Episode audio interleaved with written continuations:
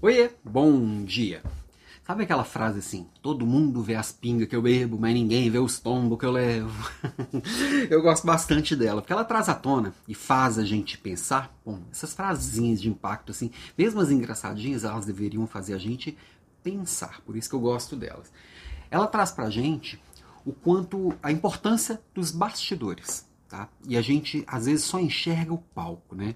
Eu lembro aqui de uma entrevista, por exemplo, do DJ Taid com o Mano Brown. São dois, dois artistas do hip hop e o, o Taid perguntou para ele sobre, sobre como fazer para ser um grande rapper, para ser um grande músico, um grande artista. E aí ele respondeu que sim, as pessoas querem estar na televisão, que as pessoas querem estar serem é, reconhecidas pelo seu trabalho, querem é, receber o carinho dos fãs nos shows, mas não enxergam os trabalhos de bastidor que é a preparação para chegar até ali, é o planejamento, são os ensaios, é todo o trabalho que está por trás daquilo ali. E isso vale para qualquer coisa, vale para tudo. Vale, por exemplo, sei lá, aqui na internet é, eu vejo às vezes pessoal falando sobre os influenciadores digitais. Ah, essa vida é fácil, a pessoa não faz nada, recebe uma coisinha lá em casa, recebe um presentinho em casa, ganha um patrocínio para falar de alguma coisa.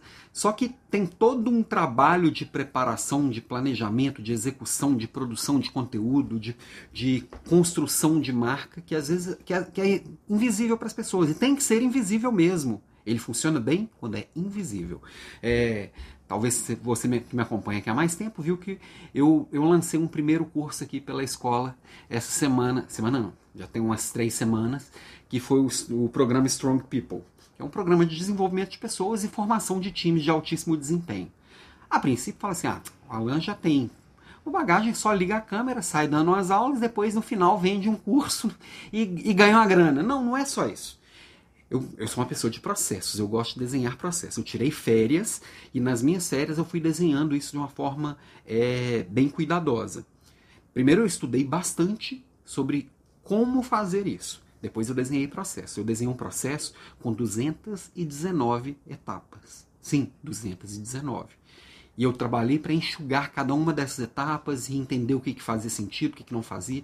219 já é o processo enxuto.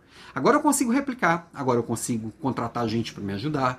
O processo ele está desenhado. Eu posso fazer isso de novo. Inclusive deve fazer que no mês de, tô planejando no mês de outubro chegar com um curso novo aqui, porque agora vai se tornar um pouco mais fácil, porque eu já desenhei os processos e já conheço as etapas.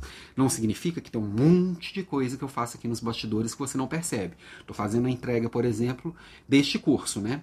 Na semana passada, entre o meu aulão de quarta e, e as seis aulas da semana no curso e a mentoria, eu, eu produzi mais de seis horas de conteúdo gravado e mais de 150 páginas de material escrito. Isso está nos bastidores, ninguém me vê fazendo aqui.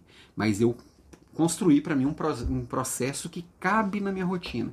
Que o meu trabalho depois do trabalho não sacrifica o que eu tenho de importante aqui, que é o cuidado comigo mesmo, o cuidado com a minha família. Eu consigo encaixar e planejar. Para isso eu preciso olhar para mim, olhar para as minhas habilidades, para os meus talentos, olhar para o meu tempo, olhar para a minha atenção, para a minha energia e construir os bastidores. Mesma coisa, o meu trabalho principal aqui na Natura, eu diria que 80% do que eu faço as pessoas não veem, só enxergam o resultado daquilo. Então, construa os seus processos e, e o seu background, o seu, os seus bastidores. É isso que vai garantir o sucesso quando você estiver lá no palco, ok?